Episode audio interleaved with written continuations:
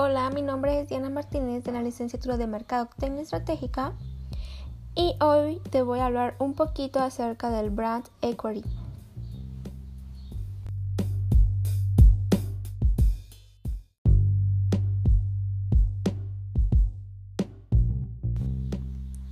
Vamos a comenzar con el concepto de brand equity, que es mm, nombrado un tanto moderno pero que se traduce realmente como capital de marca. Esto se refiere al valor percibido por los públicos. Es por tanto un valor perceptivo.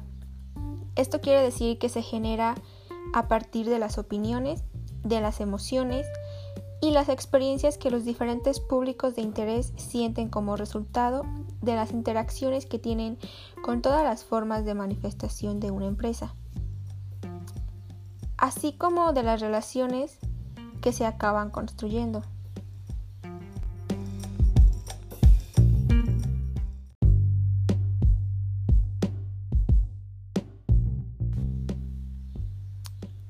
Ahora, de acuerdo con Alejandro Arias Salazar, un experto en el marketing, hay cuatro grandes pasos dentro del proceso de brand equity.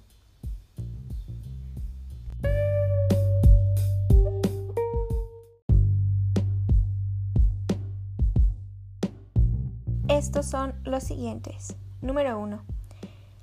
Hacer que tu cliente sepa que tu marca existe.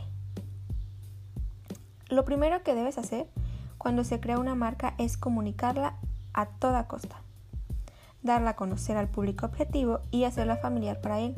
Solo así algún día se animarán a comprarla. Como número 2, apropiate de una asociación poderosa. Traduciendo esto significa que si una marca ya es conocida y familiar para su público objetivo, es importante dar un segundo paso. Y esto indica que es momento de hacerse dueño de una asociación poderosa.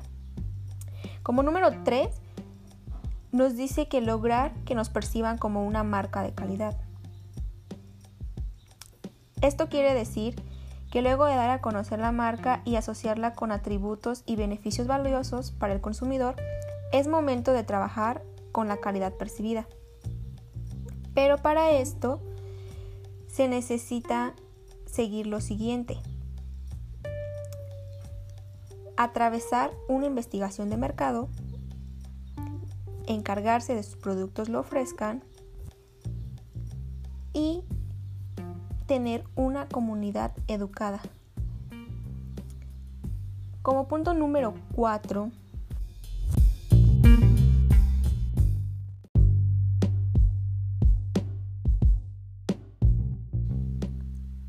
Fidelizar a los clientes.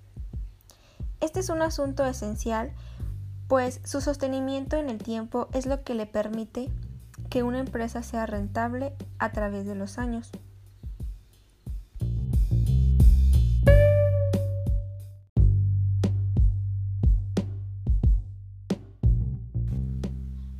Ahora, vamos a hablar un poquito acerca de los modelos del brand equity más conocidos.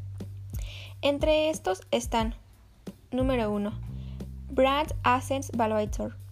Es utilizado por Young Rubicon, grupo de comunicación internacional. En este sistema intervienen cuatro factores para determinar el valor de una marca. A. Diferenciación. B. Relevancia. C. Estima. Y D. Conocimiento. El modelo número 2 se llama Equitrend. Este consiste en un sistema de medición del brand equity que evalúa tres conceptos. A. Notoriedad. B. Calidad percibida. Y C. Satisfacción del usuario. En el modelo número 3 encontramos Interbrand. Este considera tres factores para analizar cuál es la marca más poderosa a nivel mundial. A. Análisis financiero. B. Rol de la marca. Y C. Fuerza de la marca. En el modelo número 4 se encuentra Winning Brands, que es una herramienta de administración de marca que mide el efecto de todas las actividades de mercadotecnia en el valor de una marca.